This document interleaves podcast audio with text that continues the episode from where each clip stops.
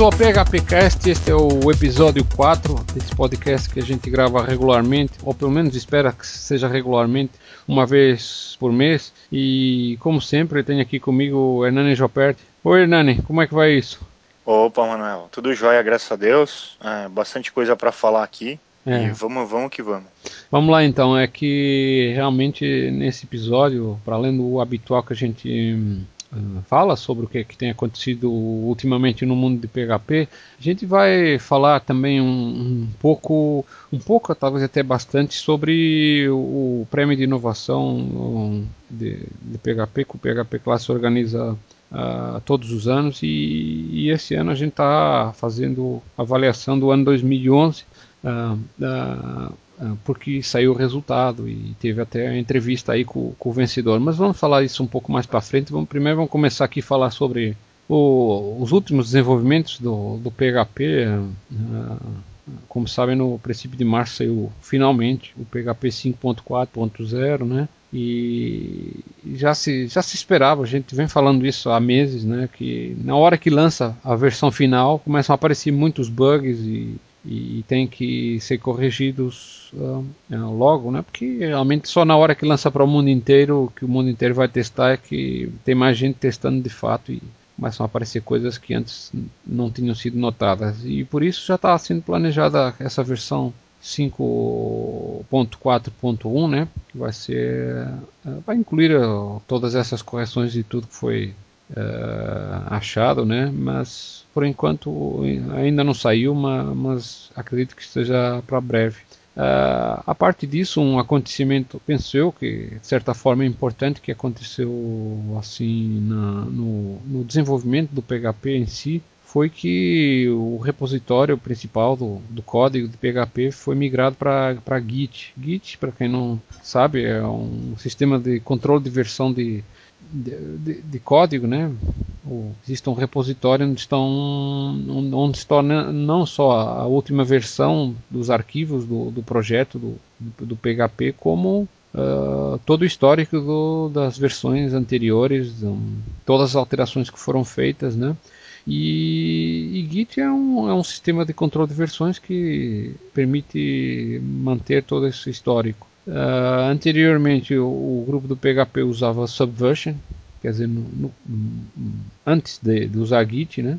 E antes de usar a Subversion usava CVS, que é um sistema bem mais antigo, um, tanto ou quanto limitado, e por isso o PHP tem, tem uh, evoluído uh, para um sistema melhor, uh, neste caso usando o Git. Eu, Hernani, você usa sistema de controle de versões nos seus projetos? Você usa Git? O que é que você usa? Sim, eu costumava usar Subversion, né?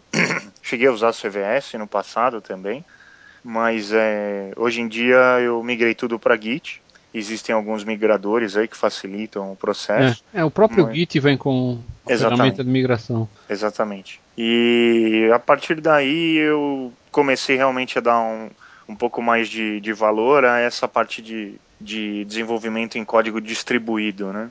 Que embora os repositórios de código fonte que eu tenha, não ninguém mais tem acesso. São locais, né? É, são locais e tem uns remotos que eu faço uma réplica como se fosse um backup mas é realmente facilita bastante o entendimento aí da, da situação e, e de você poder é, mesclar com facilidade o código e tudo mais. Então, para mim, realmente valeu muito a pena. É, o, o Git, no caso, para quem trabalha sozinho, talvez não faça assim uma grande diferença.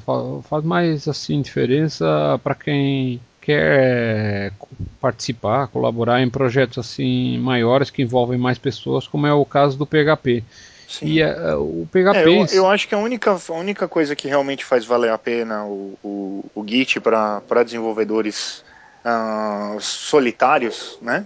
no caso, é, é a, fa a, facilidade de migração, né? E que você pode criar branches diversos é, mas os, outros, exemplo... os, outros, os outros sistemas também permitem branches. Não, não acho que não, a principal diferença não é, tão, não é tanto aí, né? Então, mas a facilidade de mesclar os branches é muito mais poderosa no Git do que em qualquer outro sistema de controle de versão que eu tenha usado.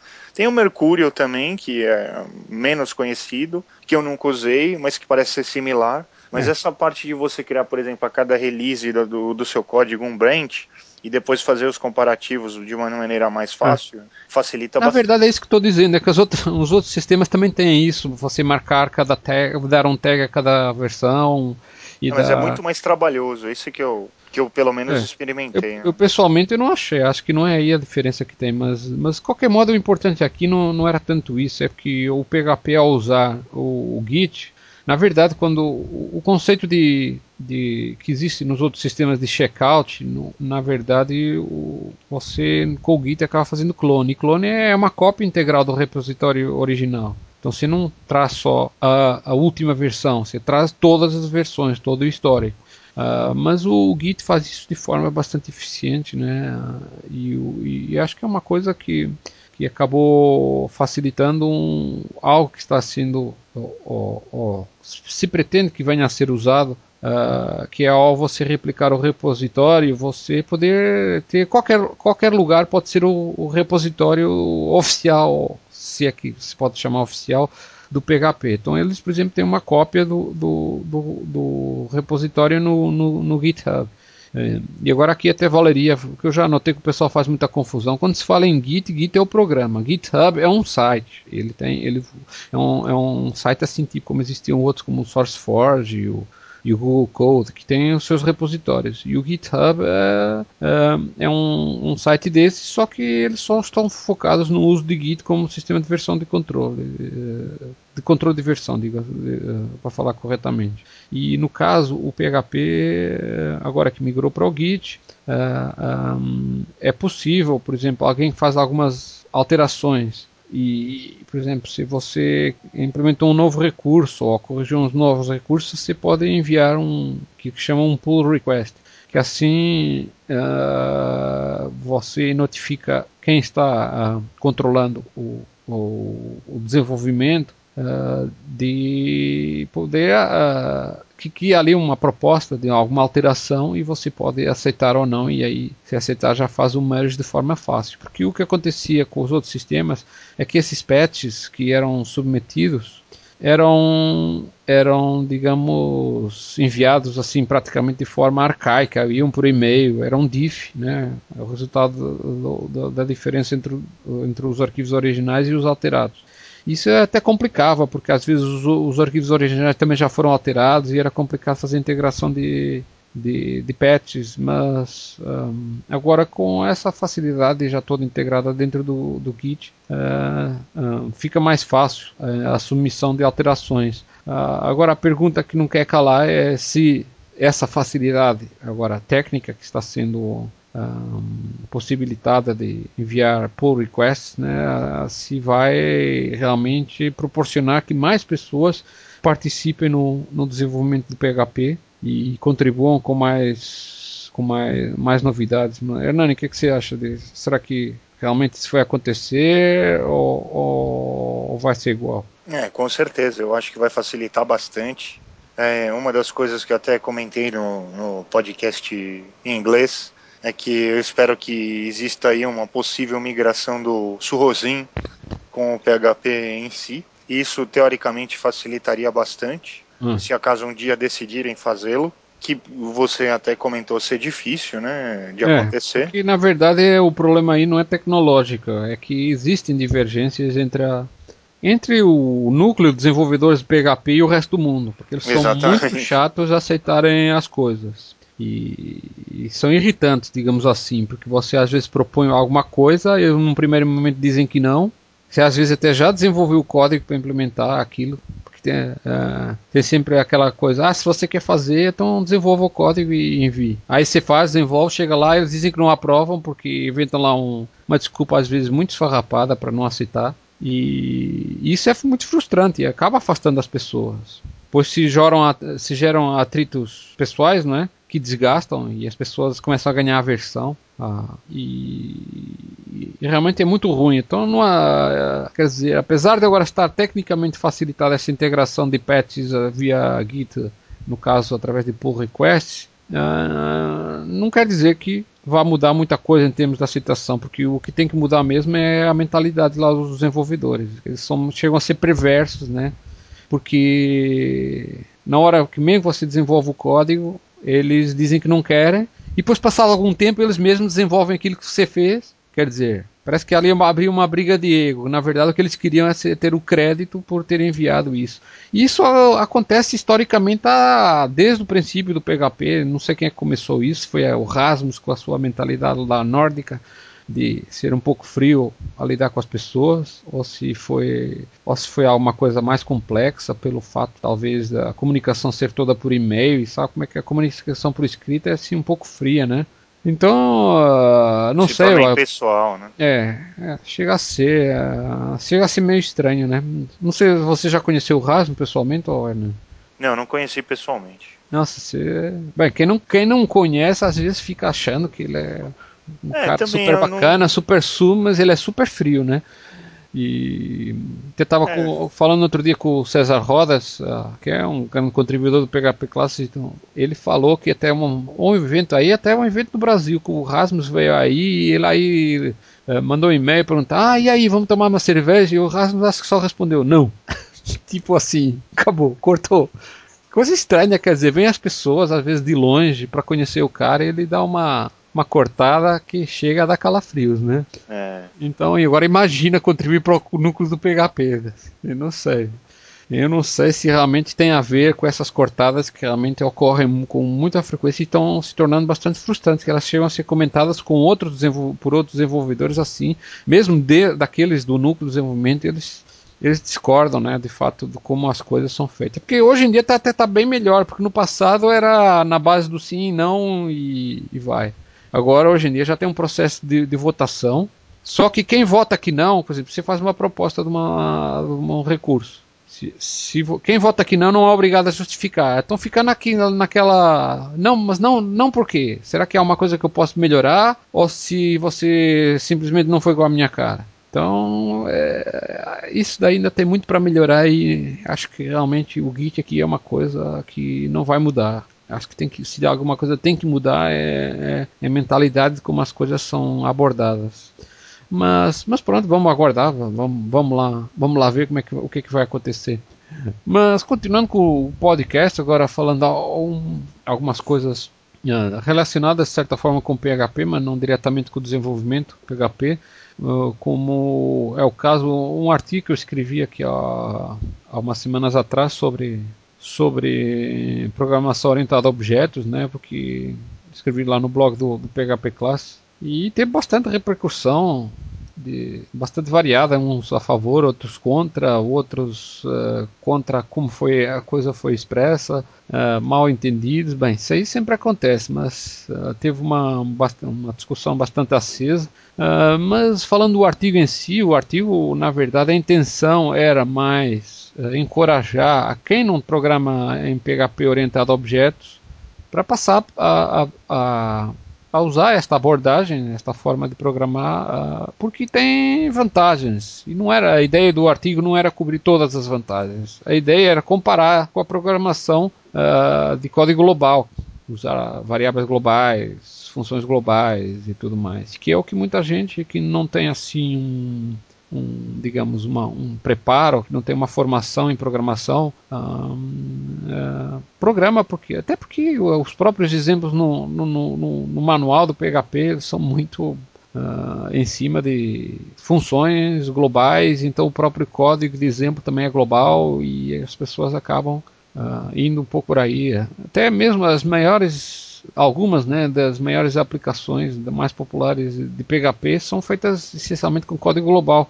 que é o caso, por exemplo, do WordPress. O WordPress é muito em cima do código global, apesar de hoje em dia eles terem evoluído bastante, já tem muita coisa encapsulada em classes, né? E, e, e, realmente hum, quando as pessoas começam a olhar para projetos de PHP tentando aprender como é os outros fazem, o que a primeira coisa que eles olham é o WordPress, realmente eles ficam com uma ideia de que programação código global não, não tem inconvenientes e tal. E esse artigo é essencialmente explicar alguns dos inconvenientes disso e por que que programar por classe, programação por objetos é, é, é vantajosa, nomeadamente em termos de evitar problemas de colisão de nomes, né? Se você tem várias variáveis globais que estão de vários componentes separadas. Se você vai combinar, elas têm os mesmos nomes, elas vão colidir, variáveis ou funções, né?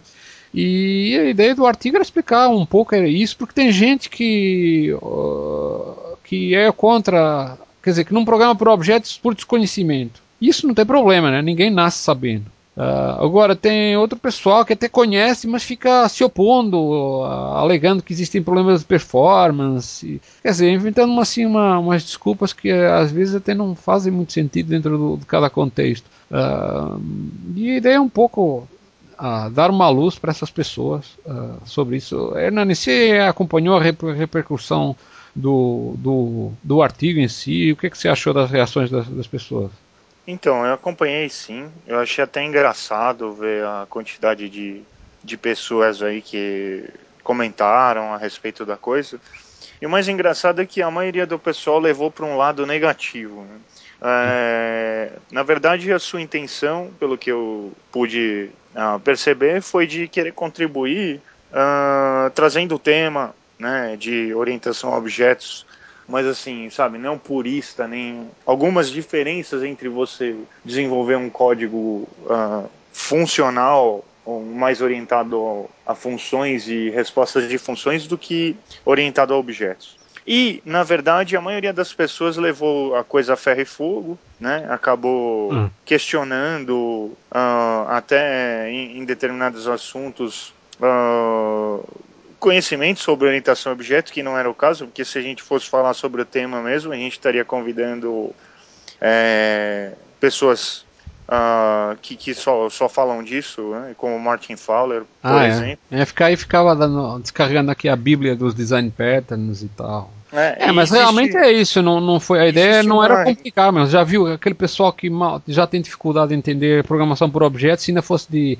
falar desses recursos mais avançados e ainda mais design patterns, dava um nó na cabeça. Então, vamos Exatamente. com calma. Vamos é, a coisa, a evolução ela é tem que ser lenta e progressiva, né? Não pode voltar para trás nem nem ser regressivo.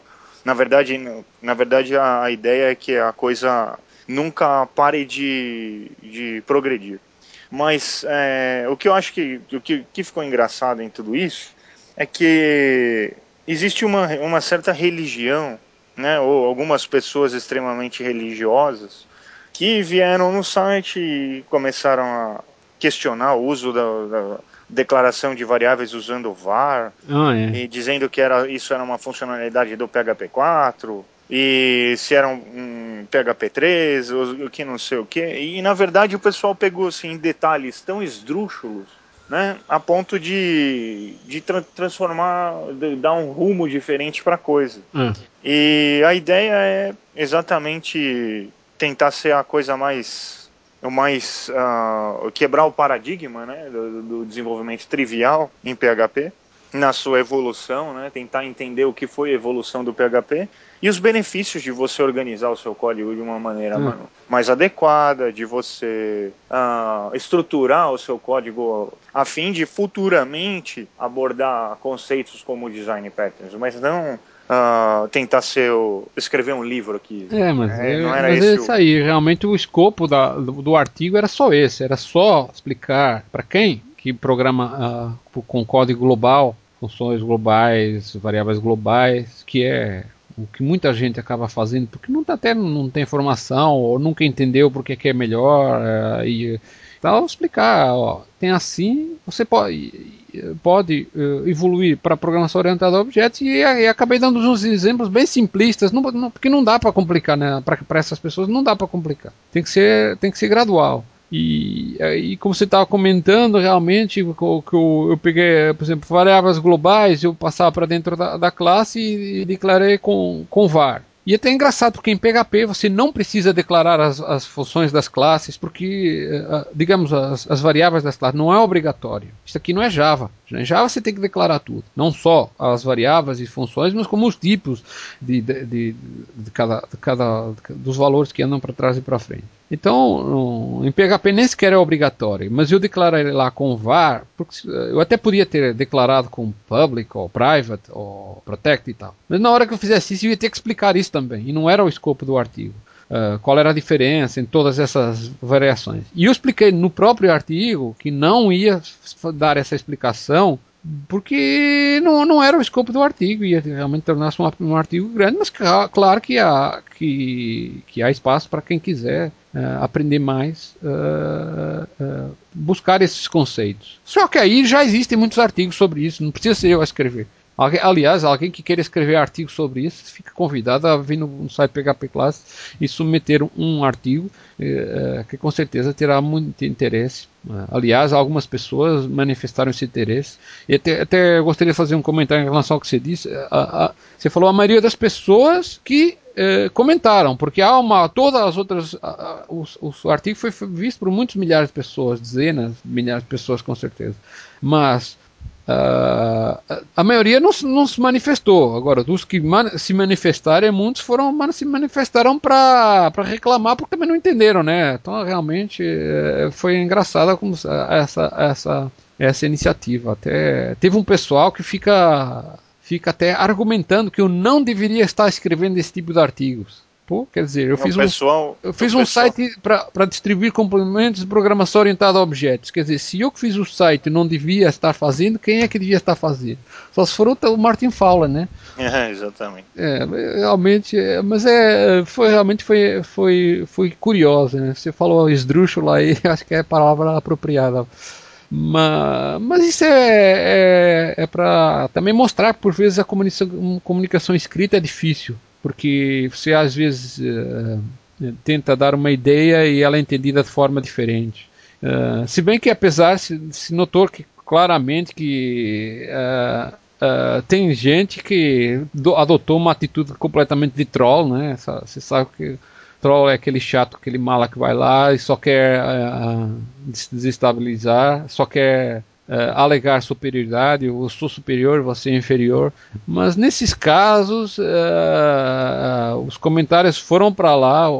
até gostaria de, de, de, notar que os comentários, nenhum comentário submetido foi, foi, apesar de existir moderação, porque é necessário ter moderação para evitar spam. Chega muito spam no, no, nos comentários que não é tipo spam de comercial de alguém que põe, quer pôr links para outros lugares que não tem nada a ver com a, com a, com a discussão em si. Mas nenhum dos comentários enviados foi censurado. Uh, só que esse pessoal que teve, adotou uma atitude de troll, a única a, a reação lógica, produtiva a ter é ignorar. Eles mandam os comentários e ficam lá. E aí ninguém responde, e aí o cara teve conclusões sobre o interesse de, de ter essa atitude. Mas uh, nem interessa nem sequer julgar, porque. Uh, é, a melhor coisa é deixar a, a pessoa coisa... com sua própria consciência e é. mover adiante. É, né? ele próprio, se tiver alguma inteligência, vai, vai ter chegar à conclusão que. É. que não vale a, que não está tendo uma contribuição positiva e por isso não vai ter nenhuma reação, né? É, o problema dessas pessoas é que realmente falta bom senso. E quando elas aprendem a ter, elas caem na real. É, exatamente. Tem que entender que a única atitude que vale a pena ter numa comunidade é uma atitude positiva. O que não quer dizer que não cabe espaço para crítica. Todo mundo teve a sua oportunidade de comentar e fazer as suas críticas. Ah, algumas justas, outras não, e de acordo com, com essa percepção do que, que é certo ou o que, que não é certo, tiveram, tiveram reações respostas com, com, comentários que com certeza também agregaram na, em toda a discussão. Mas eu acho que no geral foi positivo, porque, até porque era um assunto que não se falava muito. Como eu disse, existem muitos artigos a falar sobre o que é que se pode fazer em termos de programação orientada a objetos em PHP. Mas pra, eu nunca achei nada, nenhum artigo que fale e contraponha o, o, o programação orientada a objetos com programação não orientada a objetos, quer dizer, baseada em código global, funções globais, variáveis globais. E eu acho que fazia falta, até porque que isso acaba encorajando uh, pessoas a também uh, enviarem suas contribuições para o site PHP Clássico. Porque alguém, se alguém tiver que enviar contribuições, código, componentes para o PHP Classes, uma das regras é que só, é, só são aceitos componentes que implementam a funcionalidade escrita encapsulados em classes, né? E, e, tem pessoas que não entenderam porque elas não têm tem gente, porque a, a, palavra classe em inglês é ambígua. Tem gente, é algum contexto que algumas pessoas acham que é esse, é que a palavra classe significa aula, né? E, e, o site seria PHP classe seria aulas de PHP, e não é exatamente o caso. Quer dizer, até pode, você até pode enxergar como aulas, mas na verdade, classes são classes de objetos. Estamos falando de programação orientada a objetos. Uh, e tem gente que não, que não entendeu esse direito e enviam componentes em PHP que é, são feitos de código global e, como por regra uh, esses componentes não são aceitos, uh, a ideia era também orientar essas pessoas assim, olha, esse componente aí você precisa converter para classe para poder ser aceito. E, e, eu notei que até houve até um, um, um aumento de, de, contribuições novas de autores, inclusive estou com uma fila enorme de, de, classes pendentes. Até gostaria de pedir desculpas a todos que estão aguardando, porque é difícil conseguir aprovar, aprovar muitas classes por dia por todas as classes são moderadas, são avaliadas para ver se elas fazem de fato aquilo que está na descrição e normalmente eu tenho que escrever a descrição baseada no que elas fazem. Então isso gasta tempo e por isso não é possível aprovar muitas classes novas por dia. Então houve aí um pico de contribuições, espero que seja se mantenha, né, porque isso é positivo. Nem que eu me mate todo e tenha que trabalhar mais por dia para aprovar mais classes por dia. Um, e talvez tenha relação com esse artigo. Pessoas que de repente aprenderam como fazer código reutilizável encapsulado em classes e agora estão enviando mais. Uh, esperemos que sim, mas então vamos aguardar se realmente é ver se está tendo já esse efeito positivo, que é bem provável, né? Mas, mas, pronto, isso foi um assunto interessante, mas precisamos continuar com o nosso podcast e agora vamos falar agora de um assunto mais específico do PHP Class, mas que interessa a todo mundo, que foi uh, o anúncio do... Na verdade, não, o anúncio já foi em, em si já foi em fevereiro, mas não, não teve um, um, um, um artigo no site falando sobre isso, que foi o anúncio do, do vencedor do prêmio de inovação uh, uh, que, o, que o site PHP Classes organiza desde 2004 e foi anunciado o vencedor anual referente ao ano de 2011, né? Então, para aqueles que não estão assim muito familiarizados, apesar da gente falar disso aqui todos os meses, é um prêmio, é uma iniciativa, né, que é, tem como objetivo, digamos, distinguir uh, autores e classes inovadoras que são enviadas para o site então, todos os meses existem uh, nomeações de classes que foram consideradas inovadoras. Existe até uma votação entre os usuários né, para determinar quem ganha. E depois, no, no, no mês seguinte, existe uma atribuição até de prêmios. E tudo isso ocorre todos os meses, né? Uh, mas a parte disso existe um prêmio globo, uh, uh, assim digamos anual que visa distinguir o autor que, que mais pontuou durante o ano inteiro, né? Porque para além da, de existir a atribuição de lugar e, e, e, prêmios que cada um tem a cada mês, existe também uma atribuição de pontos, né? Que a cada mês o primeiro o, o primeiro lugar ganha uma pontuação máxima, que é igual ao número de, de autores que foram nomeados, né? Aí o segundo lugar ganha, ganha a mesma pontuação menos um e, e por aí vai. Uh, e esse mês, uh, aliás, esse ano foi o autor que mais pontuou ao longo do, do ano inteiro foi um holandês chamado Richard Kaiser, né? Uh, e ele, ele, infelizmente, ele agora está muito ocupado, que tem uma, empresa, uma startup que, que ele está bastante empenhado e não pôde, um, não pôde nem participar. A gente tinha planejado fazer um podcast, ter uma entrevista com ele, né, como a gente teve no, já no ano passado com o Rochak Chauhan, que é um, um desenvolvedor da, da Índia. Uh, ele veio no podcast, a gente falou com ele e tal, trocar umas ideias de forma mais interativa, que é mais bacana. Mas infelizmente não pôde ser. Ele, ele deu uma entrevista em que ele falou um pouco sobre o, o, o, seu trabalho, a motivação que ele tem, inclusive até dicas que ele deu para hum, como não só contribuir, mas ter as suas classes mais votadas uh, e assim acabar nesse resultado maior que é de ser o vencedor anual. Mas ele comentou sobre as classes dele. Eh, Hernani, assim, uh, vamos aqui comentar um pouco sobre as classes que ele enviou, o que, você achou? Assim, dessas classes, que, pelo menos das que foram nomeadas para o prêmio de inovação, que não foram todas, ele enviou sete e cinco foram nomeadas, que é um ótimo resultado. Quais assim dessas assim que você achou que valia a pena destacar mais? É, conforme comentei na, na versão em inglês desse podcast, a, uh, aquela classe de 100% PHP Uploader chamou uhum. a minha atenção porque ele faz uh, uso né, de WebSockets para se comunicar direto com o PHP. Ele implementou um, uhum como se fosse um servidor web, né? É uma parte. É, na verdade não, é, não era bem o WebSocket. Ele, ele implementou sockets TCP, ele implementou um servidor web, né? Não, não aquele WebSocket, o protocolo em si, né? Exatamente. É, na verdade ele fez uma comunicação com os sockets para poder se comunicar com o PHP e dar respostas é. para o JavaScript para poder depois interpretar isso aí de alguma maneira. É, mostrar né? assim o progresso do upload, né? Porque esse é, uma, esse é um recurso assim muito desejado e que no PHP você consegue implementar, mas não de é, forma. É custoso, né? é uma forma é. custosa de, de é. recursos, de você poder chegar é, não onde pode ser em qualquer hospedagem, porque você precisa ter uma extensão lá e tal. Então ele implementou aqui um recurso alternativo, mas na verdade também, também tem as suas limitações. Mas é uma ideia interessante, uma abordagem interessante. Exatamente, bem bacana. Tem aquela também, o namespace aware autoloader, que é, ah, é bem, bem interessante porque coloca recursos aí, né, de, de você se utilizar de namespaces, né? Então para quem não conhece essa parte, é. é ele na verdade, um, um autoloader, autoloader que no fundo é aquele recurso lá de.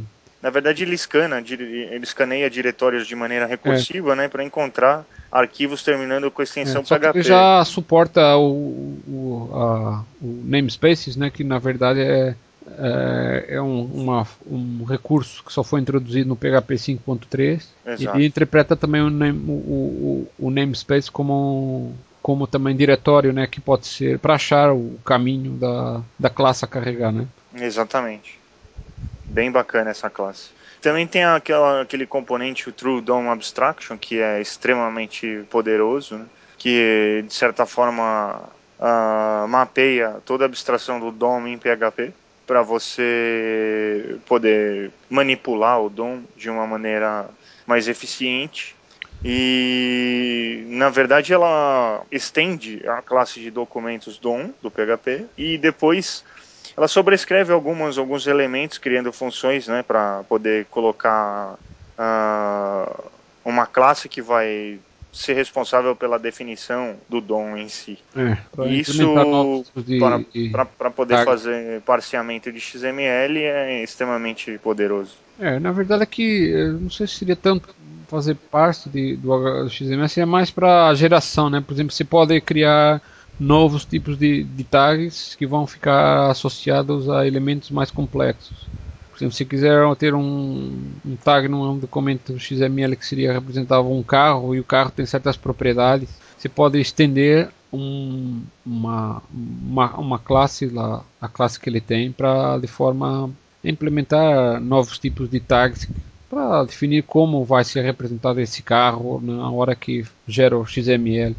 Isso é, é interessante porque ele teve que implementar, alguns truques que uh, de certa forma contornam algumas limitações daquilo que o, que o DOM, que as, a extensão DOM do PHP permite. Uh, mas, é, mas realmente é, é, é, uma coisa que talvez não seja muito trivial para a maior parte das pessoas compreenderem, mas para aqueles que se interessam para o recurso de, de, processamento de XML, que é também é interessante uh, darem uma estudada mais profunda.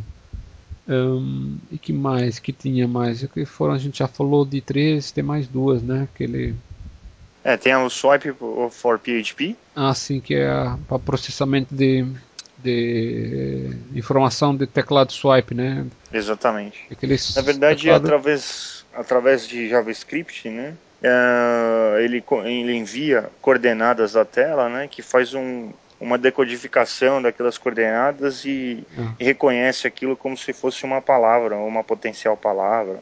É, na verdade é mais para autocompletar algumas palavras, então tem algumas ajudas aí, recebe o, o que é que o o que é que o swipe manda para para o browser, né? Quando você tem o, o teclado swipe, é mais para aparelhos Android, né? Que, que tem esse tipo de, de teclado que é. na verdade até ele é, ele é, ele é, um, é, um, é um, um aplicativo pago, né? Mas ele vem com alguns uh, celulares de base. É, como aquela, aquela classe em JavaScript que foi feita para reconhecimento de formas geométricas, né? Então. Você consegue reconhecer um, um triângulo, um. É, isso é mais avançado, né? Mas isso a gente também vai falar mais à frente. Sim, não, então, é. Mas como aquele componente faz, eu acredito que uh, isso seja uma simplificação do que aquele componente faz, né? Na verdade, é. ele. É porque na verdade o swipe já faz, já, já, já detecta esses movimentos e só, só envia alguma, alguma informação codificada para o browser, né? Exatamente. Uh, e por fim tem o, aquele Pragmatic BNF Parser que é, para mim é a minha preferida em termos de, de dessas classes que, que ele enviou que foram nomeadas porque ela faz essencialmente é, é, é processar aquela linguagem de definição de sintaxe de linguagens que é BNF. Uh, Para quem não sabe, por exemplo, quando você cria uma linguagem de programação, você tem que definir a sintaxe e depois precisa de ter um, gerar um código para interpretar essa sintaxe e fazer alguma coisa útil com, com ela. E existe essa linguagem chamada BNF que você define a sintaxe da, da, da linguagem em si uh, que você quer criar, né? Se você, por exemplo, quiser criar uma linguagem nova, você pode definir a sintaxe nessa uh, nessa, nessa, nessa, nessa também linguagem chamada BNF que, que depois com outras ferramentas você pode uh, processar a, a, definição da linguagem e gerar interpretadores, compiladores com isso. E o que essa, essa classe aqui, esse Pragmatic BNF Parser faz é essencialmente isso, fazer o, o processamento de, de arquivos que definem a sintaxe em, de uma linguagem BNF para depois fazer um, algum interpretador básico. No caso do, do, do Richard Kaiser, ele fez isso para processar uh, strings em, em SQL consultas para o banco de dados, para ir fazer, fazer algum tratamento útil, talvez extrair o nome de tabelas e campos e valores que são usados na consulta. Então, e essa classe realmente mostra que o Richard Kaiser eh, tem um conhecimento assim é, superior a, em, a, em termos de, de ciência da computação, que ele é formado em ciência da computação e e, e, e, essa teoria de compiladores e, de linguagens faz parte do, do currículo de cursos de ciência da computação em qualquer lugar. Uh, e é bom então poder uh, beneficiar desse conhecimento que ele, uh, digamos, transpôs através dessa classe. Qualquer pessoa agora que precise fazer algum interpretador de alguma linguagem assim pode usar essa classe para para fazer esse interpretador e eventualmente até gerar algum compilador para converter o código de, uma, de uma linguagem numa outra coisa. E eu achei assim interessante. Agora a parte dessas classes uh, que ele que ele comentou também, eu, eu, também comentou de uma outra classe, de um outro autor que, que eu perguntei para ele que, que, quais foram as classes que ele mais gostou de, de, de outros autores, né? foram eh, participaram no site eh, né, no Prêmio de Inovação em 2011. Tem uma que chama Rheingold Tilford, que nem sei de onde é que vem esse nome, que é do, de um alemão chamado Stefan Lowe, ele ele essencialmente é um, um, uma classe para mostrar um, estruturas de árvore e, e, gerar gráficos dessas estruturas de árvore, eh, qualquer coisa, seja gráficos um, unidirecionais ou, ou, ou, qualquer outro. Estruturas de dados, né? Essas coisas. É, é, ou assim, esse tipo de coisas que normalmente você pode ter uma certa utilidade em projetos. De... É, com aquele Gantt chart, né, que organiza é, as coisas. Não sei se seria o caso do Gantt chart, mas, mas assim, qualquer projeto que envolva estruturas de árvore que você precise mostrar, visualizar como é que uh, está, por exemplo, uma hierarquia ou alguma coisa, pode ser útil para isso. E também uma outra classe que ele também mencionou foi o, o, o API QL, que é, que é de, um, de um desenvolvedor da, italiano da, uh, chamado Temperini Mirko. Ele uh, desenvolveu essa classe uh, assim para para criar APIs que no fundo servem para fazer consulta de dados, né? Então você tem ali um, uma forma de usar uma sintaxe que você faz como se fosse é, algo semelhante a SQL, que você define é, o que é que você quer consultar, uh, que, que, que, informação você quer que retorne, algumas condições e tal. E ele achou isso também bastante interessante. Um, e, e, e, a parte disso, o, o, Hernani, assim mais alguma outra classe assim no ano 2011 que você tenha gostado mais assim de mencionar? Sim, então uh, você mencionou no, no PHP Lately in PHP, né, que é a versão em inglês desse podcast, a APQL também, que é uma classe bem... Não, isso foi o que eu falei então, agora. Sim, mas é, trazendo essa classe aqui para o assunto, uh, o que acontece é o seguinte, numa, numa geração de uma, de uma API, você poder usufruir de uma query language, né, para poder gerar relatórios e tudo mais, mostra o potencial das coisas que, que são possíveis né, de, de, de, de se fazer em termos de componentes. E, e assim, esse componente em si, eu andei analisando ele logo após, eu fiquei assim impressionado realmente com a qualidade uh, de código desse, desse componente e, e, além de tudo, do potencial que ele dá. Principalmente, por exemplo, é, usufruindo se, de RESTful APIs de serviços existentes como Twitter e afins, né? Você poderia, junto com este componente, criar componentes dedicados para outras APIs específicas. E uh, voltando nisso, Uh, a gente falando agora do, do, do, prêmio de inovação de 2011, né? Hum. Uh, bastante brasileiros uh, é. contribuíram no site. É, assim... até gostaria se, se vamos fazer um comentário aqui em geral de, de, de assim, porque uh, tiveram alguns brasileiros que participaram, mas uh, antes disso você tinha também comentado que uma classe você gostou do WebSocket Service. Exatamente. O WebSocket Service do Nathan Brewer é, eu achei bem interessante justamente uhum. porque é uma tecnologia emergente, né? E com ela você consegue fazer em, em assim com um esforço muito menor do que co com qualquer outra uh, forma de, de, de, implementação, até mesmo em termos de instâncias de, de outros tipos de serviço, como por exemplo o Node.js né, você poderia implementar um, WebSocket, um serviço de WebSocket puramente em PHP. E isso hum. traz uh, aí em questão a, a, a, capacidade do PHP de poder prover serviços em WebSocket.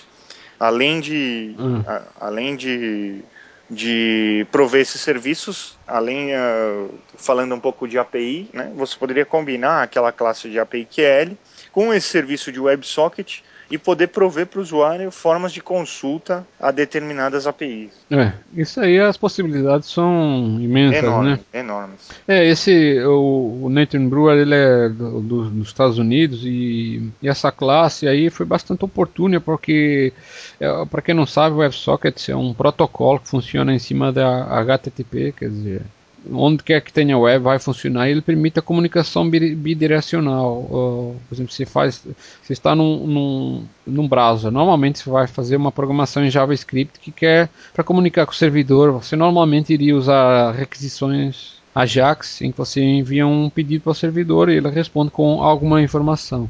Mas através e do provavelmente alguma coisa com, com tempo, né? É. Ah, de tempos em tempos ficar polando o servidor, né? Consultando é. o servidor. É, realmente uh, seria uma é uma forma se faz, mas é ineficiente porque fica consumindo muitos recursos. Mas uh, usando o, o protocolo o, o WebSocket, que é uma coisa relativamente recente, poucos browsers estão suportando isso. Só penso que só talvez o Chrome, não sei se o Firefox já suporta, é possível.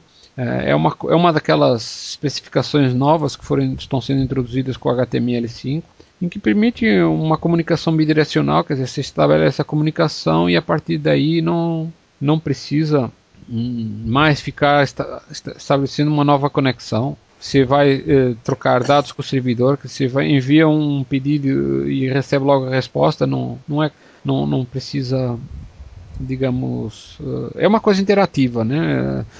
Isso tem as é suas utilidades. Você, né? É como se o servidor tivesse um contrato com você, né? É, a partir do momento que você é faz mantido. um pedido lá, ele deve te dar uma resposta. É, fica, você fica com, uma, uma, uma conexão aberta, né? Na verdade, não é aberta, é uma coisa simulada em cima de, de, de, de HTTP, evento. né? Porque há uma troca de contexto, há uma troca de valores de, que vão ser usados num, em acessos uh, uh, posteriores para estabelecer essa comunicação. E imagine que você tem, por exemplo, um, por exemplo, um sistema de chat, que você está ali, estão várias pessoas comunicando. Uh, usando WebSockets fica muito fácil, né? Porque você recebe informação do servidor e já vai mostrando para todos os usuários que estão conectados, né? Se cada um com o seu browser estiver conectado num servidor através de WebSockets, você pode fazer isso. E o legal dessa classe é que a parte do lado do servidor, né? então, tratamento do protocolo é, é toda feita em PHP. Na verdade, o PHP em si vai funcionar como um servidor web que suporta WebSockets e a partir daí você monta os seus aplicativos, né? É, você pode montar um sistema de chat com essa classe daqui. O chat, quem diz chat, pode ser algum sistema, uh, por exemplo, você está mostrando cotações da bolsa, que está a informação circulando continuamente. É, eu acredito que até uh, redes sociais como o Facebook e o Google Plus hum. façam uso dessas tecnologias para notificação é, e às verdade, vezes até a... usam também chats que funcionam em algo semelhante. É, e até a parte de, de, fluxo de streams, né? Quando tem uma nova mensagem e tudo mais, é, você vê tem que atualizar e tal. Página, é, exatamente para esse tipo de, de, de funções e, e, por isso que é bacana por, uh, com essa classe você pode implementar a parte servidor usando totalmente algo em PHP, né? Então fica aí o, o, recado. Agora, porque, quer dizer, na verdade, essa foi a classe que você mais, eh, mais destacou no ano 2011, né? Exatamente. É, é a que o classe que eu mais destaco, por acaso, é uma classe de um brasileiro, mas não é por ser de brasileiro que eu destaco, né? É, aqui a gente não é bairrista. É, não é bairrista, apesar de que nesta edição do podcast a gente vai dar um destaque especial à participação de todos os brasileiros uh, que em 2011 um, tiveram uma, uma, uma, participa participação significativa. Uh, digamos, cinco brasileiros participaram no prêmio de inovação, cada um enviou uma classe é, diferente. Isso contribuiu pra, para que o Brasil, em termos de, de, de, classificação global, quer dizer, somando os pontos de todos autores do Brasil, em comparação com os autores dos outros países, o, Brasil ficou em sétimo lugar. Uh, é uma classificação bacana, né? Não, não, é, melhor seria se fosse uma classificação ma mais próxima dos primeiros lugares, mas não deixa de ser uma classificação bacana e, e com cinco autores não foi não foi tão pouco assim, né? Uh, isso que sirva de encorajamento para mais autores do Brasil um, poderem participar. E quem diz do Brasil também diz de Portugal, de qualquer outro país de língua uh, portuguesa. Uh, esperamos ter mais autores de, de, de, de, países de língua portuguesa enviando, que é para a gente até ter mais pretexto para ficar aqui puxando o saco de todo mundo que fala português, né? E, e mas concretamente em relação às classes em si, uh, ia destacar precisamente aquela classe que até uh, não por ser de um autor do Brasil, no caso o Tiago Luiz Alves, ele enviou uma classe que eu fico bastante impressionado, que não só ela é bem útil, como ela demonstra bastante criatividade, né? Uh, o que ela faz, é, na verdade, é só falando o nome, o nome é a, classe que ele enviou é chama Sound Regex e o que ela faz é uma, uma coisa bastante interessante, que é dado um determinado texto, assim pode ser curto ou longo, se pode procurar por dadas palavras com sonoridades idênticas. Quer dizer, não é uma mera busca textual comum, você pode Uh, procurar palavras com sonoridade idêntica ou até talvez até seja a, a, as, mesmas, as mesmas palavras só que foram digitadas de forma incorreta. E isso é bastante interessante pela abordagem que o Tiago implementou aqui que é usar expressões regulares que na prática implementam um, um, uh, o algoritmo uh, Soundex que é um algoritmo que permite comparar se duas palavras têm sonoridades é, semelhantes. E só que ele implementou isso usando expressões regulares, né? Uh, e, deu um efeito bastante interessante, bastante inovador. E parabéns para o Tiago, eu achei que essa classe foi excelente. Uh, mostrou não só uma grande capacidade técnica e como criatividade, como, como eu mencionei.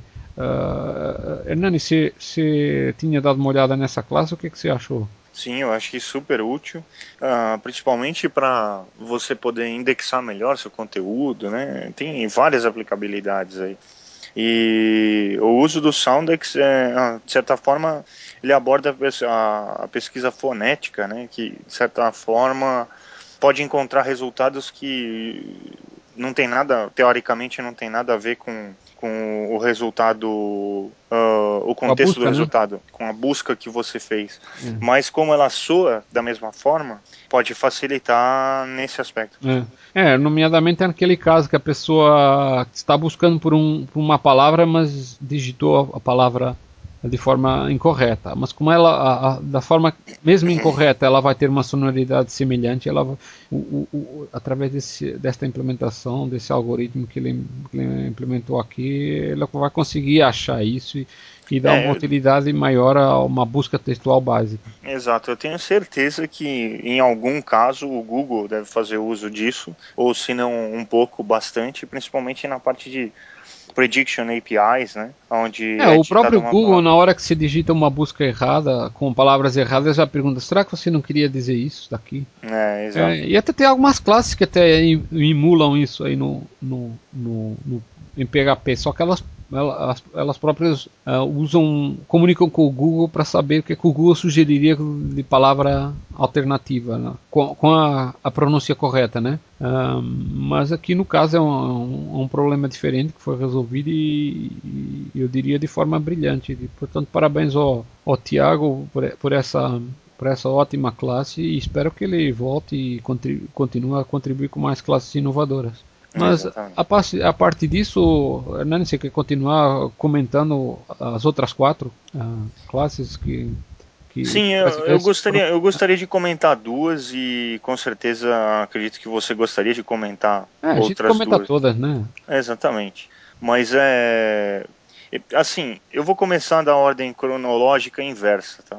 Justamente para facilitar aqui a, a, o fluxo de, informação. Mas é, falando um pouco da, da, dos componentes em geral, eu acredito que o Brasil tem capacidade de mostrar mais aqui no site. Hum. E assim, cinco pessoas já é um número legal, porque os componentes Uh, algum, por exemplo, o Sound, o Sound Rejects ganhou, né? Na Ele ganhou em março, né? Exatamente. Mas Uh, eu acredito que o brasileiro tem potencial de se destacar muito mais aqui. Ah, sim, com certeza. E acho o que, que a é, gente gostaria, acordar, né? É, eu acho que gente, o que a gente gostaria de fazer é justamente uh, encorajar o pessoal a, a, a ser criativo aqui. É. Né? A gente não está querendo ser purista nem julgar. É lógico que se você colocar um código que infelizmente não funciona, aí já é um pouco demais. Mas se o seu código funciona, se a sua ideia é, é promissora, e se você tem interesse em contribuir, mas você tem alguma dificuldade, existem os fóruns do site para você poder ah, é. comentar, né? Uhum. Ou solicitar ajuda e tudo mais. E o que eu gostaria de encorajar os brasileiros a, a contribuir mais é. nesse aspecto. Até porque então, o Brasil tem, assim, em termos de, de porcentagem de usuários que acessam o site, o Brasil está em terceiro lugar, com 5%. Olha. Então faria sentido o Brasil aparecer no mínimo em terceiro lugar, né? Exatamente. Uh, até pela proporção, mas claro que preciso, o povo precisa acordar, né? E espero que uh, através desse podcast é. a gente esteja passando uma mensagem de encorajamento que seja é, e o site já se né? provou, o site já se provou ser uma ferramenta de destaque para o próprio contribuidor. É. Pessoas como César Rodas, por exemplo, se beneficiaram e muito né, do, é. da contribuição que ele, que ele passou para o site e acredito que outras pessoas também. Não, por exemplo, então... o Guilherme Blanco ele já foi um, um dos contribuidores um, do, do, do site uh, que foi nomeado algumas vezes para o prêmio de inovação. E, e, claro que eu não vou dizer que o, o ser nomeado para o prêmio de inovação é que fez a diferença na vida dele. Ele é, ele é que poderia falar isso, eu não está aqui, não, não vou falar isso por ele. Mas uh, ele hoje é um, um, desenvolvedor com grande destaque, inclusive na comunidade PHP internacional. Ele, ele, ele já não está mais no Brasil, já não está mais aqui para dar o contributo diretamente para o país. Ele foi para o Canadá, ele está lá trabalhando numa, numa, empresa que ofereceu um, um, um emprego bastante interessante para ele. E ele foi lá, encarou o frio lá do Canadá e, e está, mas uh, é para dar um exemplo de, só de uma pessoa que uh, contribuiu e com certeza tem, teve uh, alguma influência na forma de dele fazer coisas que são úteis para o mundo é, fez é. parte na evolução da carreira profissional dele, de certa forma. É, então, se está falando também do César Rodas, bem, o César Rodas, acho que até. Bem, para quem não conhece, o César Rodas ele é do Paraguai, mas isso não é nada pejorativo, antes pelo contrário, porque sempre, sempre se associa o Paraguai a Muamba e coisas assim, mas. Exato. No caso, a Muamba é da boa, né? Aliás, é, muito boa. O César Rodas ele foi nomeado. Uh, uh, tantas vezes para o prêmio de inovação, inclusive ganhou duas vezes o prêmio global uh, do, do, ano, né? Ah, e, e, e, hoje em dia, infelizmente, ele está tá tão entupido de trabalho que não tem nem possibilidade de contribuir, mas é, ele, ele, ele está trabalhando até inclusivamente um, um emprego para muitas pessoas é de sonho, que é o, o emprego, ele trabalha uh, lá no, mesmo no, no, no Paraguai, mas para uma empresa americana. Uh, americana, não, acho que nem posso falar, então não, não sei se posso falar, então não vou, não vou comentar. É. Acho que já comentou antes, mas mas como Exato. eu não sei se ele ainda está no, no mesmo lugar, não, não, vou, não vou dar a informação desatualizada. ele, ele, ele, bem, ele, bem, não vou, não vou falar quanto é que ele está ganhando, mas é um valor assim bem gordo. Uh, é, claro que isso veio muito. Comparado com os salários brasileiros, né? É, é um salário bem. Imagina com os paraguaios, né? Então, Exatamente. E, é, e, ele faz tudo desde casa, lá, com maior conforto, e por isso que eu estou falando que é um emprego de sonho para muito. É. E, e, claro que isso tem muito a ver com a capacidade dele, que ele é bem novo, mas ele é muito. Exige, exige disciplina, exige competência, exige várias modo, coisas. O que, é que o prêmio da inovação ajuda a dar o destaque para a pessoa e acaba sendo muito encorajadora. E espero que no futuro realmente os Brasil, mais, mais, mais autores do Brasil, só do Brasil, Portugal e tudo mais, que participem e tenham é, ajudem, e isso ajuda a ter destaque nas carreiras dessas pessoas, né? Exato. Então, prosseguindo aqui com os brasileiros né, que contribuíram, tem o Eduardo Bonfardini, Bonfandini, né, que criou a classe de PHP F, é, SVG, para geração de gráficos vetoriais, né? Criação é, e edição. E, e... Criação é, no... e edição de gráficos vetoriais. É. Já foi mencionado em alguns episódios, é. se eu não me recordo, se eu me recordo bem. Teve o Edson Melo de Souza, que contribuiu aí no mês de outubro com a classe de Pascal, que uh, gera o triângulo de Pascal, né, dado algumas colunas. É, uma caça até o, o, propósito é simplista, mas, mas, mas tem a sua utilidade. E, e, mas o, o tem um conceito aqui, acadêmico também, né? Eu é, acho que é interessante ter, para quem, ter esse tipo Para quem está familiarizado com os números aí do Triângulo Pascal vai entender melhor. Mas o que importa aqui é que o, o site destaca contribuições inovadoras como não tinha assim nenhum componente que fizesse isso antes no, no site, é, é, ele fez uma contribuição válida que tem a sua utilidade dentro do contexto do, do, do, do utilidade do Triângulo Pascal em si, né? Exato. Mas continuando se Sim, então tem o arroba, né, que é, extrai, a gente já falou, né? É, extrai do Evaldo Barbosa, né, que extrai propriedades, né, de valores de classes a partir de anotações. anotações né? É. Já que o PHP não suporta as anotações de forma nativa.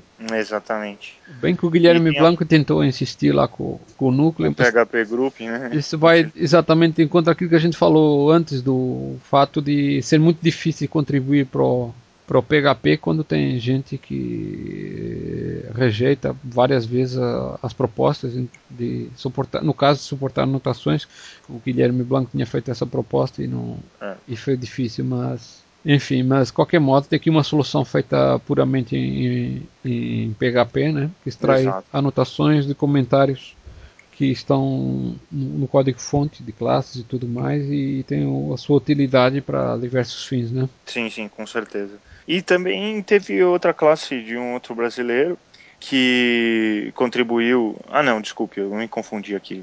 Mas é o Eduardo Trial Force Bonfandini ficou no ranking de 2011 em nono lugar. Então, quer dizer, a pontuação é. dele aqui né, foi, foi significativa. Não, mas você ia falar, que uh, acabou pulando aqui a, a, classe do Marcos Brasisa. De...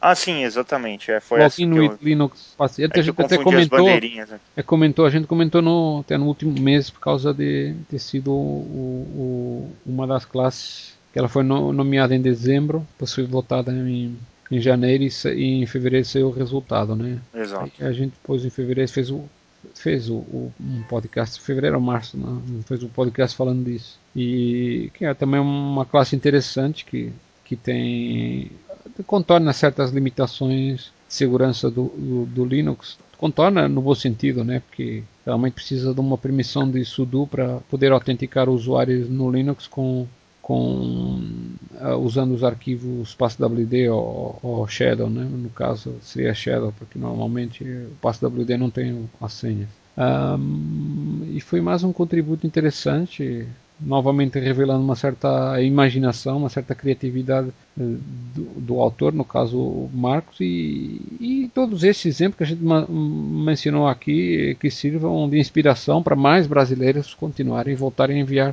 contributos uh, para o site que sejam inovadores para a gente poder mencionar aqui em especial. E, e como você estava já mencionando, o, o Eduardo Bonfandini, assim no ranking de, de 2011, ele ficou em nono lugar, né?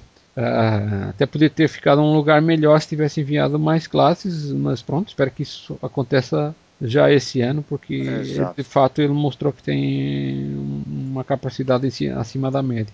E como tinha também mencionado, o, o, o Brasil em termos globais no ano 2011 ficou em sétimo. Uh, Poderia uh, ser melhor, mas. Poderia ser melhor, mas já é uma ótima classificação. Então, parabéns Exato. a todos que participaram. Exatamente. Uh, e Portugal, no caso, não ficou aqui classificado, porque não, não teve uh, um número de nomeados suficientes para atingir pelo menos o décimo lugar. Estou falando do, do top, de, top 10, né? não, não, não que não tenha havido contributos de, de, de, de, portugueses que tenham sido valorizados. Exato. E quem diz de Portugal também diz dos outros países de língua portuguesa, apesar de, infelizmente, o PHP não ser tão divulgado nesses países, mas não, nada impede que eles participem. Então fica aqui a mensagem para todos que é para a gente ter é, mais motivos para falar do, do, contributo de todos que falam a língua portuguesa. E acho que de, de, de prêmio de inovação 2011, acho que a gente já falou o principal, né? No, que era o contributo de todos os um, todos que, que participaram o prêmio de inovação, não todos, literalmente, porque foram dezenas e não dá para falar de todo mundo, mas dos principais, não só em termos globais, mas também em termos nacionais, no caso do Brasil, é, como um país de língua portuguesa. Então, e agora vamos passar agora para uma outra secção habitual. A gente já está quase chegando no final do podcast, mas ainda dá tempo para essa secção habitual. Uh, primeiro vamos falar dos últimos, dos últimos classes, os últimos objetos uh, publicados no no, JS Classes. no site JS Classes. Né? Uh, a gente se alongou um pouco, não temos assim muito tempo, mas acho que dá pelo menos para falar de uma classe cada um. Começa você, Hernani. Sim, então, eu como comentei no PHP, no Lately PHP, né? Eu gostei muito da classe RAR, que já foi comentada no episódio anterior, é. que realmente ela facilita, né? Existem algoritmos eu não entendi muito bem, ela depende de uma linguagem chamada OpenCV, se eu não me engano. Não, esse é um programa, né? Na verdade é um projeto que ele, ele tem capacidade de. Uh, eu também não posso falar como especialista, mas pelo que eu entendi, ele, ele é usado para gerar dados que servem para detectar determinadas formas. Entendi. Então, aí ele gera esses dados e, e, outros componentes, como por exemplo essa classe daí, esse, essa AR, eh, em JavaScript. Inclusive, também existe uma versão dessa classe também para PHP, que com certeza falaremos em episódios futuros. Sim. Eles conseguem terminar, detectar determinadas formas. No, no, caso do exemplo que ele forneceu, tem de, uh, consegue detectar faces ou bocas em particular, né? Por exemplo, se você tiver uma, uma, uma, uma fotografia que tem uma, pessoas, ele pode ser usado para detectar onde é estão as pessoas. E com uma certa precisão, inclusive de, detectar o contorno, não apenas aquele quadradinho, como alguns sites tipo Flickr e, e redes sociais agora como o Facebook, que agora permite as pessoas serem marcadas nas fotos então, uma classe como essa pode ser usada para detectar isso e tudo feito em JavaScript no caso, né? Tem uma versão dessa classe faz tudo em PHP, mas isso é, voltaremos a falar é, num outro episódio como como eu mencionei. Mas essa daqui já é bastante útil e, e bastante inovadora, faz um algo não trivial, né? Uh, agora, na minha parte, eu gostaria também de comentar até um, um, um, outro objeto que você, de certa forma, já comentou inicialmente, que é aquele Gestures, que é do Arthur Sossins.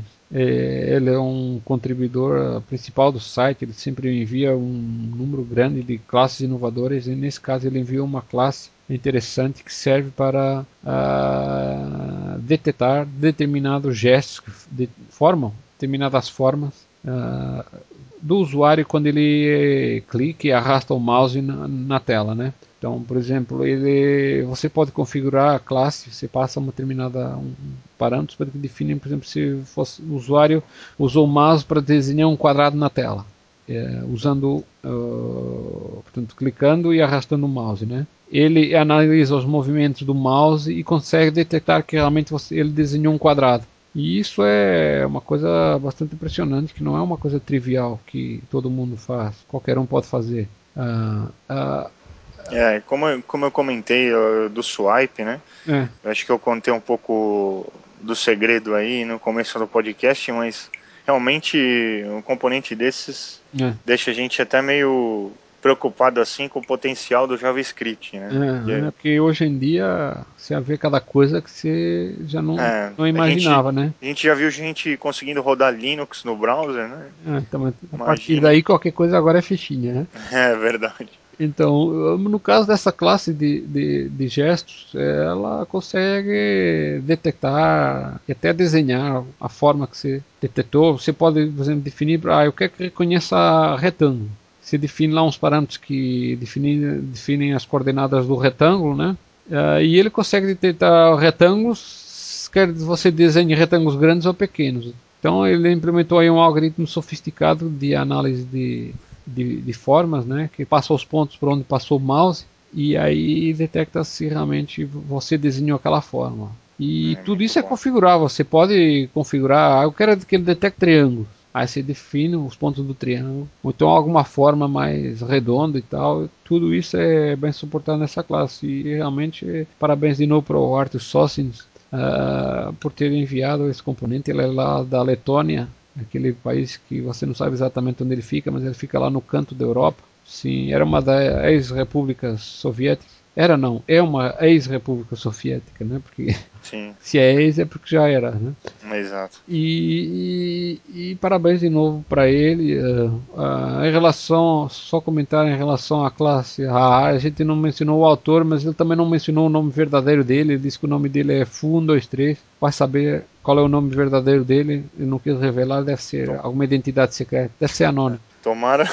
É, ou membro do Anonymous, ou provavelmente alguém, alguém da, que contribuiu para o Wikileaks, né? Oh, qualquer coisa do gênero. Ele pôs o nome Fu123, aí você não Só fica sabendo o nome dele. Assange do lado. Bem, ele é da Grécia, não sei se isso. É. O Assange não deve ser. Pode Mas ser um presente de grego também. Né? É, a gente também não sabe se o, se o país que ele pôs é verdadeiro, porque ele não fala o nome, então. É. Vida e nunca sabe. Ele pode, pode até ser um cachorro um, e você não vai saber, né? Uma analogia aí, alguma coisa é. do gênero. Mas pronto, agora já terminando o, o, o, agora finalmente. Quebrando um pouco aí a, a seriedade do podcast, quem sabe ele só reconheça caras e bocas gregas, né? É, ó, vai saber. Não, é. isso já foi testado. Ele, ele testa qualquer. Ele reconhece cada cada assim formas assim de caras arbitrárias, inclusive se elas estiverem inclinadas, elas não precisam estar na vertical, né? Entendi. Então o algoritmo já é uma coisa sofisticada. Uh, uh, qualquer modo, o que eu estava falando é que a gente precisa passar então agora para a sessão final do, do podcast, que é que a gente vai co comentar os, as classes que foram nomeadas para o prêmio de inovação, no caso de janeiro, né? Elas foram votadas em fevereiro e aí em março saiu o resultado. Agora Sim. que o resultado a gente já pode comentar. É, assim, a gente não tem tempo para mencionar muita coisa, mas pelo menos uma clássica. Assim, o que, é que você gostaria de destacar, Nani? É, eu gostaria que você começasse destacando, porque eu tenho uma observação final que eu gostaria de fazer e eu preciso de um certo tempinho aqui. Ah tá, então eu aquela que eu gostaria de destacar esse nesse mês de tantos nomeados de janeiro é a classe Complexity Analyzer, porque é uma classe que faz uma coisa que também não é trivial, ela é, foi escrita pelo Philip Strasny do, dos Estados Unidos. Sim. E o que ela faz é essencialmente ela analisa o, o seu código é, de uma classe, né? E também analisa uma série de testes, testes de unidade que você possa ter desenvolvido para essa classe e ela vê uh, se você já desenvolveu um teste para uma determinada classe e, e eh, quer dizer, uma determinada função de uma classe e se você não desenvolveu, ele vai mostrar uma lista de todas as funções para as quais você não desenvolveu testes. Entendi. E, e ordena essa essa, digamos, eh, essa lista de, de, funções por complexidade. Então ele tem não só uma inteligência para uh, ver o que é que você já tem testes ou não, e ainda determina a, a complexidade. Isso é, pode ser bastante útil. Imagine que que você está querendo desenvolver testes de unidade para determinadas classes que você tem, porque são importantes, você não tem tempo para desenvolver todos os testes, tem que dar alguma prioridade, e no caso você pode começar pelas, pelas funções que são mais complexas, porque eventualmente são as mais importantes. Certo. E acho que foi uma, uma ideia bem sacada aqui do Felipe para uma classe inovadora, né? Sim. E, e de resto, qual era a classe que você queria falar?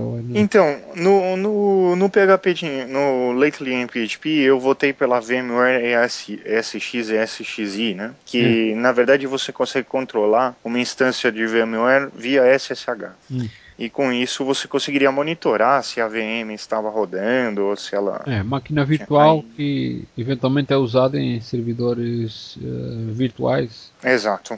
E assim, uh, combinando né, uh, o potencial do SSH com, com essa classe, uh, eu vejo que assim, isso pode, pode servir para outras VMs, não necessariamente uma VMware, um, um produto da VMware.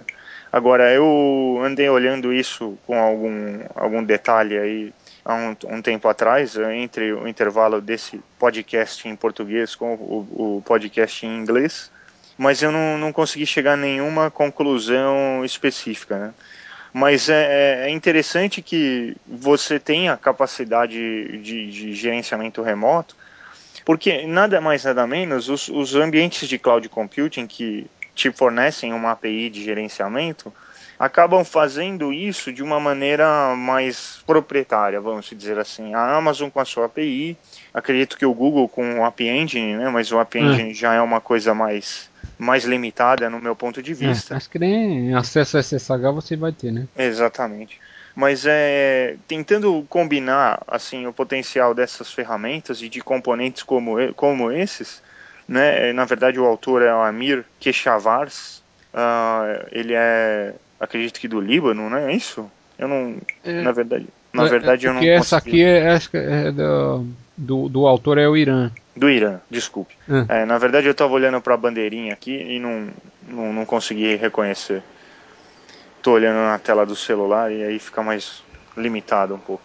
Mas é, realmente, é, você olhando a simplicidade desse componente e o poder que ele dá, é, acredito que qualquer, qualquer desenvolvedor aí eficiente que tenha uma carga de, de, de tempo de carreira e tudo mais consiga caminhar com uma estrutura de componentes focadas justamente em gerenciamento de máquina virtual. Né? Existem, existem soluções em que você sobe uma imagem né, e você consegue fazer o deploy daquela imagem. Aquela imagem é uma imagem pré-configurada com todas, é, toda a sua estrutura de arquivos, né, e é uma coisa que é, é feita só em memória, né, não existe um, um estado persistivo de, de dados dentro daquela VM, então aquilo serve só para processamento. Né, que aí vem o conceito de computação elástica, né, que pouca gente fala ainda, eu não vejo muita gente comentando sobre essa, essa funcionalidade do cloud computing, né? E além disso, a parte estrutural física, né, de, de localização de, de, servidores e tudo mais.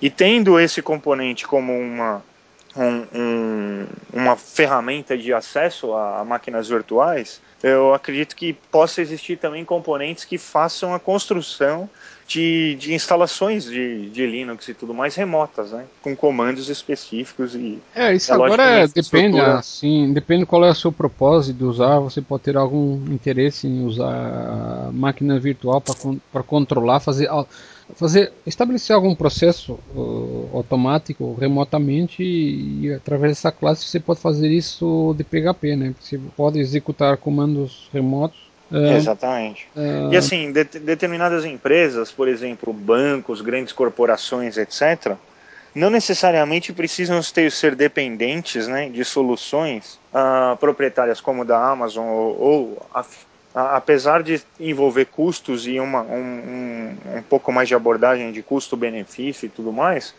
eu já acredito que um grupo bem grande tenha capacidade de custear isso dentro do seu próprio parque de hardware é. né, e com soluções mais, mais pro, proprietárias que eu digo próprias deles e não dos outros, não dependendo da Amazon, não dependendo de outras hum. grandes corporações. Que o, o, próprio core do negócio é justamente cloud computing. E isso também traz um pouco a barreira da, do, do, do preconceito que ainda se tem né, dos grandes CEOs na parte de abrir mão dos dados, né, entregar os dados já a uma outra empresa para elas gerenciarem, uhum. de certa forma, ou manterem os dados lá. Então, eu acredito que com uma solução caseira, ou caseira não no sentido de ser uma coisa feita de uma maneira simplória, né, mas com uma junção de várias tecnologias open source já existentes, empresas pode, podem se beneficiar disso. E essa classe mostra o potencial disso, né? Aí que está é, a inovação. Essa é específica para VMware porque ele ele está usando alguns comandos internos que estão instalados dentro uh, do próprio BIOS, acredito eu. Da... Não sei se seria BIOS, mas acho que são. Bem, pode é, ser que tenha algumas ESX, dependências né? da BIOS, né? É, provavelmente mas... esse serviço ESX e SXI deve, é. deva ter algum tipo de API ou, ou comandos é. Eu sei que ele internamente está usando comandos que eu acredito que são específicos de máquinas virtuais é, são comandos de Linux, mas são específicos para controlar aquelas máquinas virtuais, né? Sim. Mas não sei, é, isso aí é. Eu realmente não sou especialista em VMware para falar, mas eu acho que é, é, nesse ponto que chega ser específico. Sim, então, e aí o que eu gostaria de. O motivo de eu ter ser um pouco mais eloquente nessa classe é ver o que o potencial da inovação traz. É. É, porque isso já me deu essa ideia, pode, pode gerar outras ideias para outras pessoas. E essa classe realmente é muito poderosa. E poderosa nesse aspecto de criatividade em, em si. E acredito que seja isso, assim, essa classe de Complexity Analyzer que você mencionou também é bem, bem interessante. É, Mas tem outras interessantes, tenha... só que infelizmente a gente já está com o podcast um pouco longo, então infelizmente a gente nunca dá, dá tempo para comentar de todas, mas é uh, ainda mais hoje a gente deu um ênfase especial à participação de brasileiros no caso, uh, porque é importante fazer isso aqui nesse podcast. Um, mas pronto, eu acho que a gente já, já comentou bastante e fizemos aqui um, um podcast bacana. Uh, no mês que vem com certeza vamos ter mais novidades interessantes para comentar e, e também espero mais uh, mais classes inovadoras para comentar, não só no PHP Classes, mas no, no JS Classes. E eu acho que assim podemos dar por concluído aqui o nosso podcast. Sim, sim. Muito obrigado pela participação, um abraço a todos, parabéns pelos brasileiros que contribuíram e continue contribuindo e convidem seus amigos também a contribuir. É, e qualquer coisa é só comentar no, nos comentários do podcast para a gente estabelecer aqui um diálogo bacana e conseguirmos evoluir também, melhorar o programa em algum sentido que seja interessante. Sem dúvida. Um abraço. Obrigado, então. um abraço, até a próxima.